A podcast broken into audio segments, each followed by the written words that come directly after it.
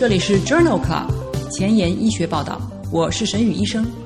每周五天，每天半小时，是讨论最新的顶尖专科文献，介绍给感兴趣的同行们。Journal Club 是双周刊，分十个专科话题，这一周五天分别是心脏科、呼吸科、消化科、神经科和内分泌科。别忘了关注公众号，订阅我们的节目哦。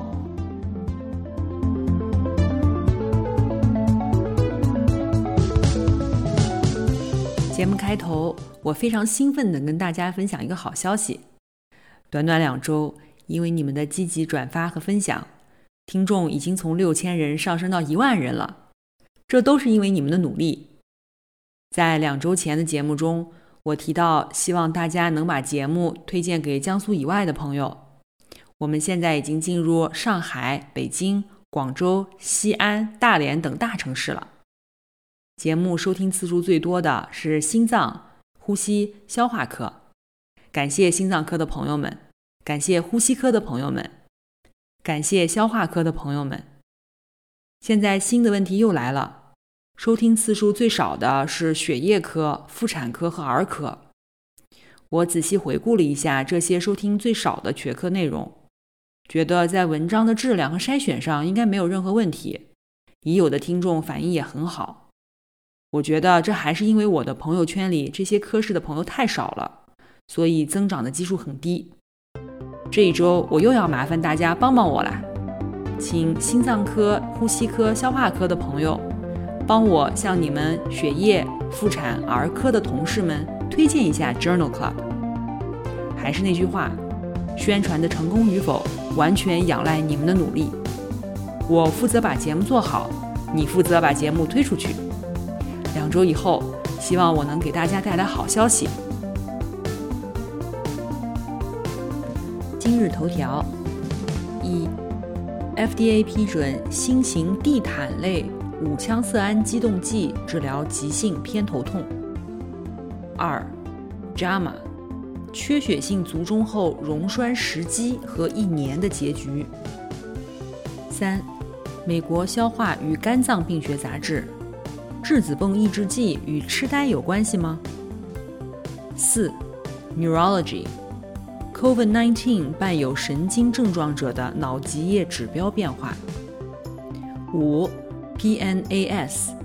脑外伤后稳定细胞能量水平的疗法可以恢复认知功能。这里是 Journal Club 前沿医学报道，神内脑外星期四，Neurology Thursday，我是主播沈宇医生。精彩即将开始，不要走开哦！今天的新药研发板块，我们来聊一聊拉米地毯。拉米地毯是一种口服中枢神经系统渗透的选择性五羟色胺 E/F 亚型激动剂，其作用机制不同于目前治疗偏头痛的曲坦类药物，它不具有血管收缩的效应。因此，对于患有心血管疾病或者处于心血管疾病高风险的偏头痛患者更为安全。二零一九年十一月份，FDA 批准了拉米地毯治疗急性偏头痛。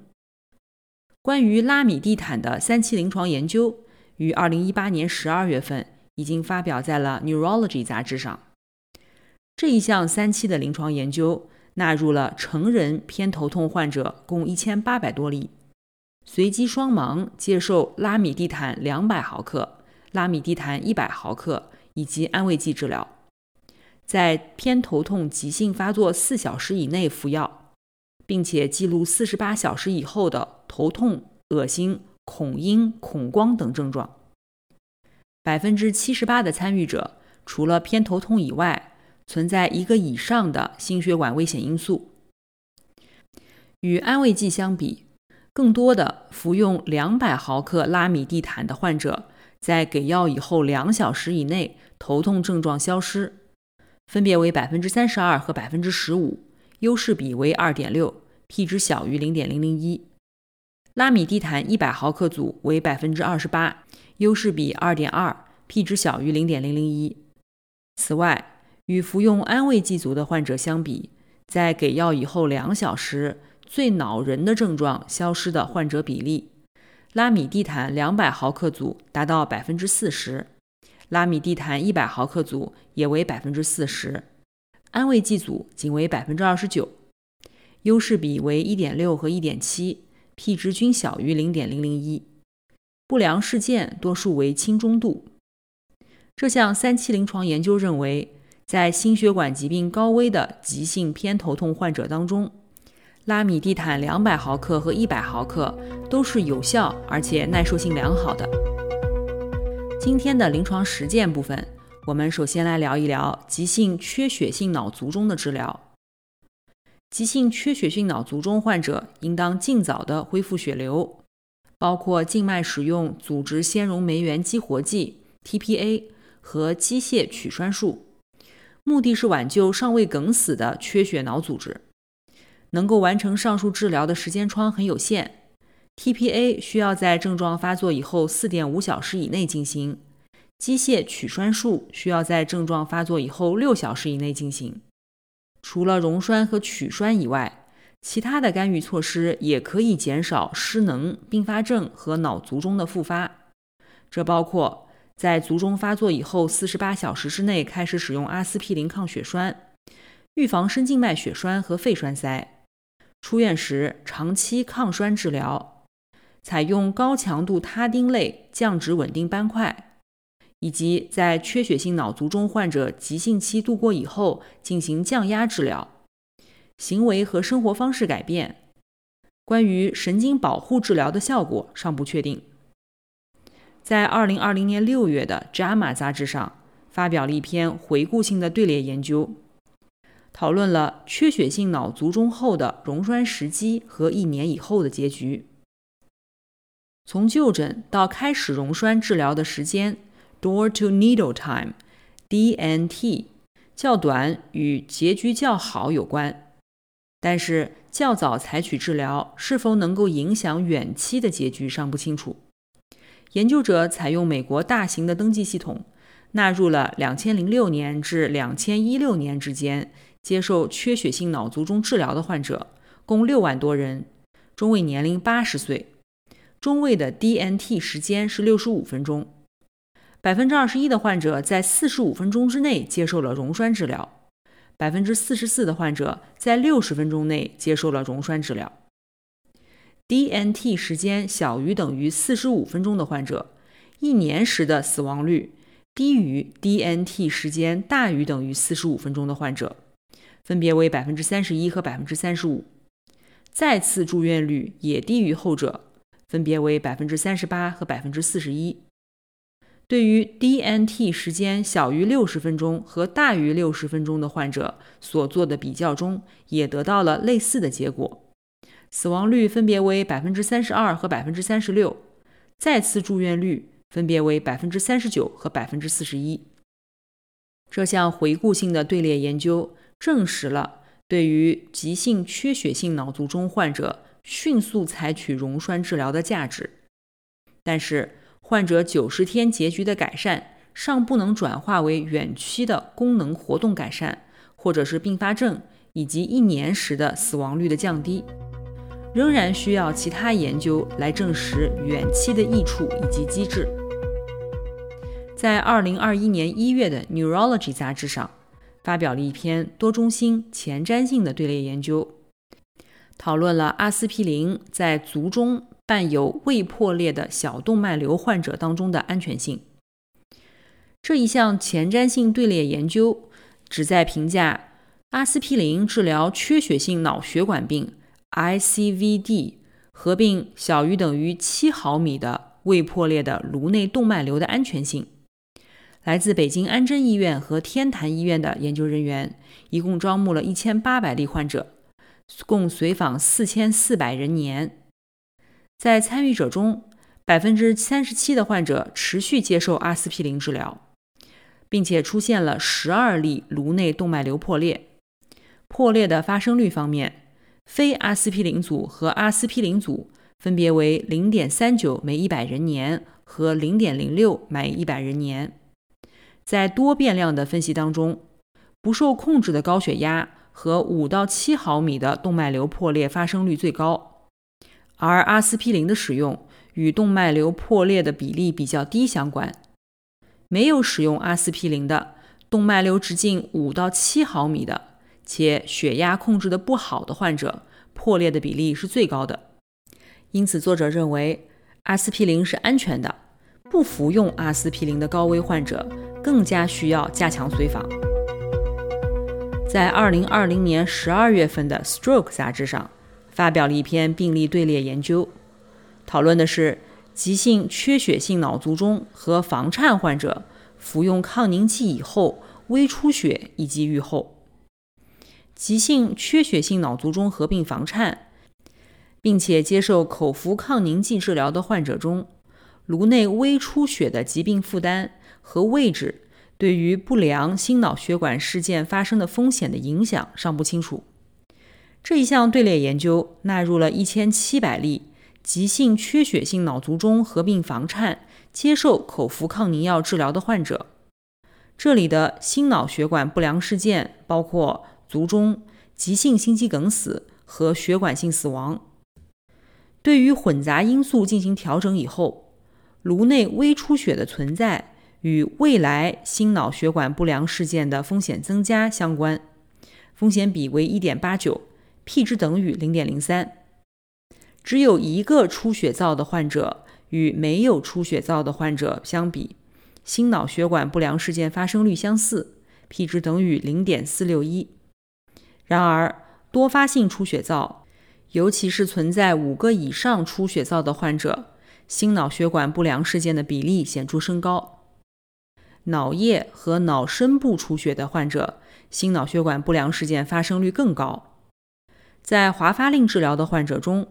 颅内微出血与心脑血管不良事件发生率显著相关，p 值等于0.002。但是在直接口服抗凝药患者中则不相关，p 值等于0.5。因此，作者认为，在接受口服抗凝药的卒中合并房颤的患者当中，未来发生心脑血管不良事件的发生的风险，随着颅内微血管负荷的增加而增加。这种风险似乎在华发令组中更明显。今天分享的最后一篇文章发表在二零二一年一月的《Neurology》杂志上。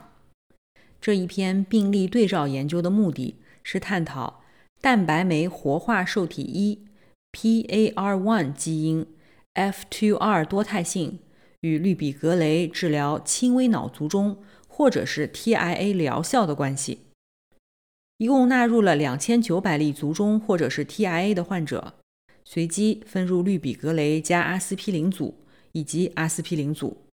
并且对患者进行基因分型，分别检测了 CYP2C192。以及 CYP 二 C 幺九三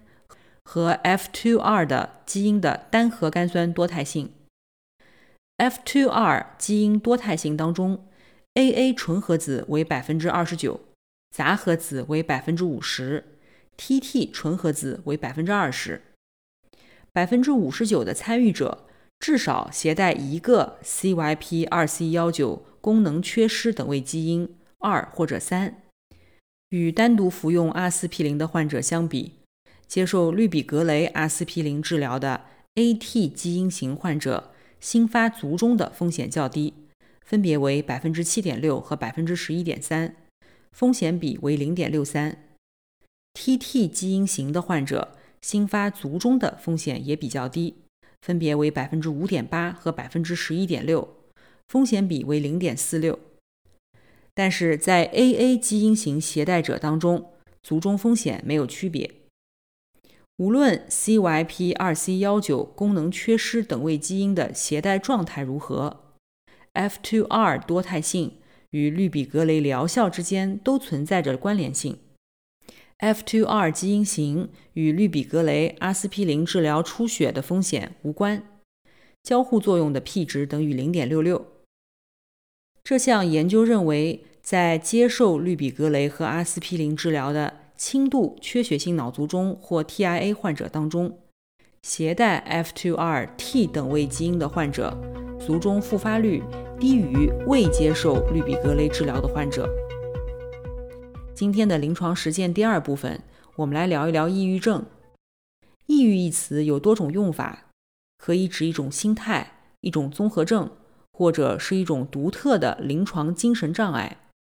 其中，单向抑郁障碍根据综合症标准来定义，诊断基于病史检查，采集病史的时候必须关注自杀意念和行为。对于单向重性抑郁，建议药物治疗加心理干预。目前最常使用的药物包括五羟色胺再摄取抑制剂、五羟色胺去甲肾上腺素再摄取抑制剂、五羟色胺调节剂以及非典型抗抑郁药。第一代的抗抑郁药，比如三环类抗抑郁药和单胺氧化酶抑制剂，已经不再是首选了。今天分享的第一篇文章。发表在二零二零年十一月份的《Neurology》杂志上。这一项病例对照研究讨论了嗜睡症患者的抑郁和自杀风险。研究的目的是评估成人一型嗜睡症抑郁和自杀想法的频率以及决定因素、治疗后的变化、中重度抑郁发作和自杀风险的危险因素。研究招募了两百九十七例一型嗜睡症患者，平均年龄三十九岁，以及三百四十多例对照组，平均年龄三十八岁。一型嗜睡症患者的 Beck 抑郁量表二总分高于对照组，未治疗的患者高于治疗组。中重度抑郁评分的患者占百分之二十五，他们的受教育程度较低，肥胖发生率较高。嗜睡症状比较严重，自主神经功能障碍较多，生活质量较差。根据药物治疗调整后的结果也是一样的。自杀的念头在未接受治疗的患者中更常见，分别为百分之二十二和百分之十二。危险因素包括男性性别和严重的嗜睡症状。嗜睡症治疗以后，Beck 抑郁量表二总分。和自杀念头均显著下降，中重度抑郁的比例降至百分之十八，自杀风险百分之十六点九。因此，作者认为，抑郁、抑郁症状、自杀念头和自杀风险在一型嗜睡症患者中很常见，特别是那些没有经过治疗的患者，而且与一型嗜睡症的严重程度相关。一型嗜睡症治疗以后。抑郁症状和自杀的想法都得到改善。今天分享的第二篇文章发表在二零二零年十一月份的《Stroke》杂志上。这是一项回顾性的分析，许多缺血性脑卒中的患者存在多种危及生命和影响康复的共病。本研究试图确定与糖尿病、抑郁症相关的不良卒中结果的风险。这项回顾性的分析前瞻性的收集了2003年至2013年之间首次因为急性缺血性卒中住院，而且没有痴呆病史的患者2万三千多例，有2万多例患者在出院以后返回社区，平均随访5.6年。糖尿病和抑郁症与出院以后需要长期护理风险升高存在着协同作用。P 值等于零点零二，在患有糖尿病的女性当中，合并抑郁症需要长期护理的风险比为一点五七，合并抑郁症出现痴呆的风险比为一点八五。在整个队列当中，糖尿病和抑郁症均与需要长期护理相关，糖尿病的风险比为一点二，抑郁症的风险比为一点一九，而且。都与痴呆风险升高相关，糖尿病的风险比为一点一四，抑郁症的风险比为一点二七，和卒中 TIA 再入院的风险升高相关，风险比分别为一点一八和一点二四，与全因死亡风险相关，风险比分别为一点二九和一点一六。这项回顾性的队列研究认为。发病前的糖尿病和抑郁症同时发作的时候，女性患痴呆和卒中后生活无法自理的风险尤其高。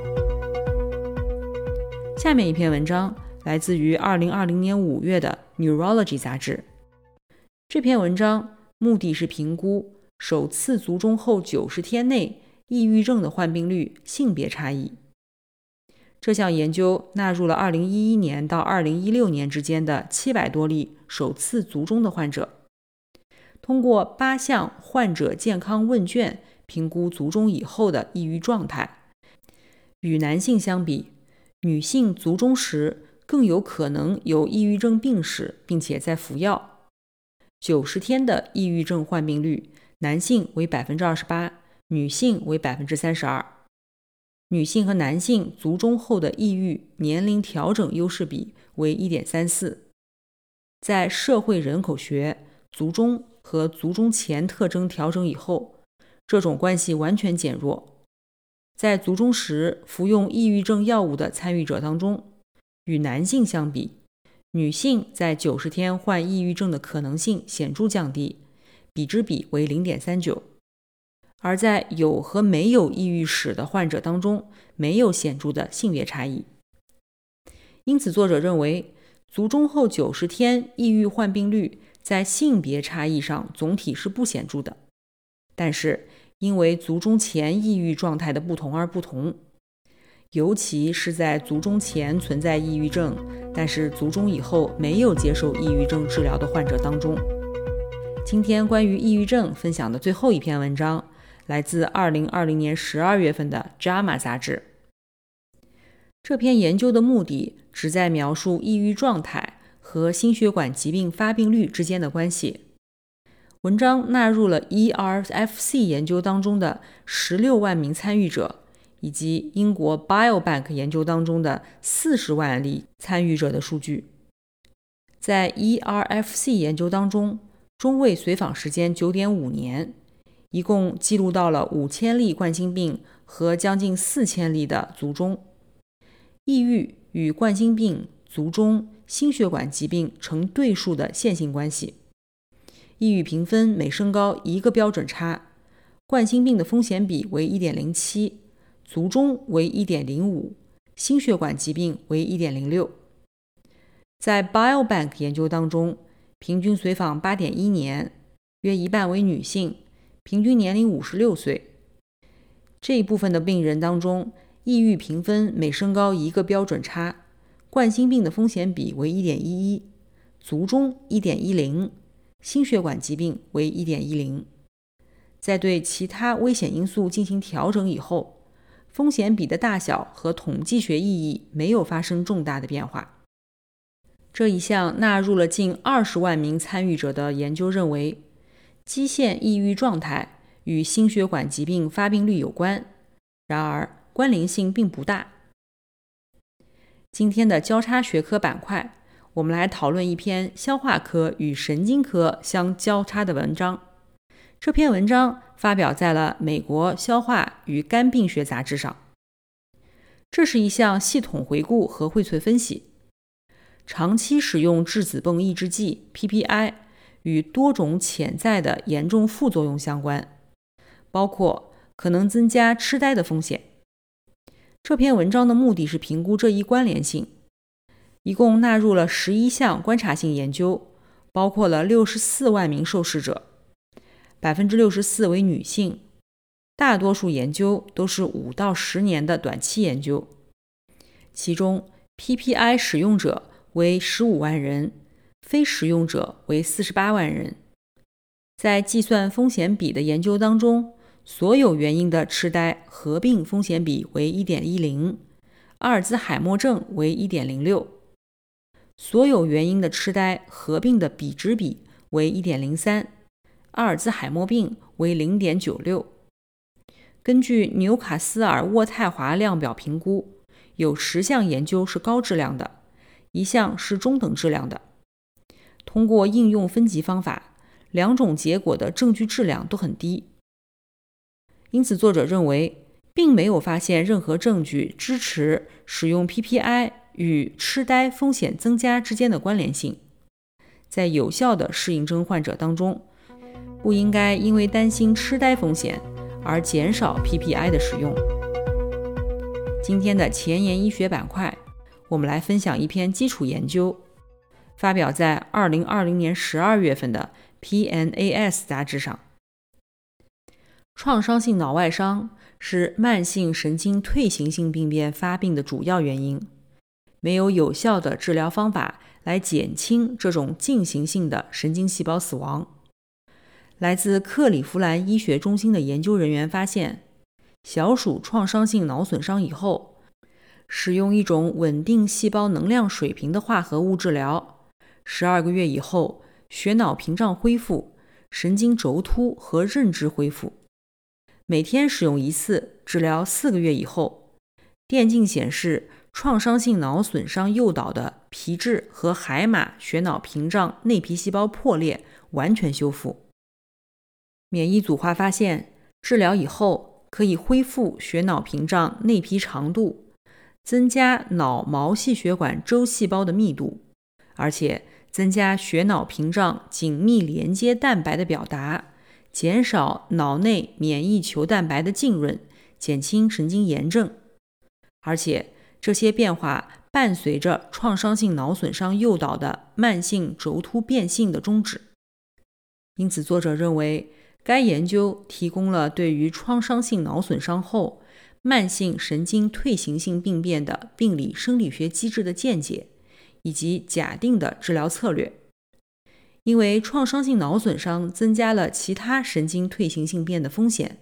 血脑屏障的退化，比如阿尔兹海默病、帕金森病、血管性痴呆、慢性创伤性脑病等。因此，这种化合物在神经退行性疾病的领域可能有着广泛的临床价值。本期节目的最后一个板块是 COVID-19，今天分享的文章。发表在二零二一年一月的《Neurology》杂志上。这是一项病例系列研究，目的是讨论通过脑脊液生物标志物检测，探讨存在神经症状的 COVID-19 住院患者中是否存在中枢神经系统感染、炎症和损伤的证据。研究对于六例中重度 COVID-19 的患者进行了诊断性的腰穿。测定了脑脊液当中的病毒 RNA、脑脊液中鞘内炎症生物标记物以及血脑屏症的完整性指标和轴突损伤指标。在六例患者当中，神经系统症状和体征包括四例脑病、一例疑似性脑膜炎和一例吞咽障碍。其中两例患者的血浆当中检测到了病毒 RNA。三例患者中，脑脊液中检测到了低水平的病毒 RNA，但是第二次的 PCR 检测为阴性。脑脊液中新蝶磷贝塔二微球蛋白和贝塔二微球蛋白均升高，免疫球蛋白 G 指数、白蛋白比值和脑脊液白细胞计数为正常。有两例患者脑脊液当中。脑脊液神经丝轻链蛋白升高。这项病例系列研究认为，COVID-19 合并神经症状的患者中，发现了一种不寻常的脑脊液炎症模式，其中可溶性的指标增加，但是白细胞和其他典型的病毒感染的免疫特征缺失。虽然最初的假设集中在中枢神经系统病毒入侵，但是结果提示。中枢神经系统炎症才是潜在的驱动因素。这些特征将 COVID-19 脑脊液与其他病毒性中枢神经系统感染区别开来了。今天就聊到这里。如果你真心喜欢我的节目，不用给我点赞，现在就去转发分享吧。像我一样，把知识免费的传播给需要的朋友。明天是内分泌代谢星期五，精彩继续，不见不散哦。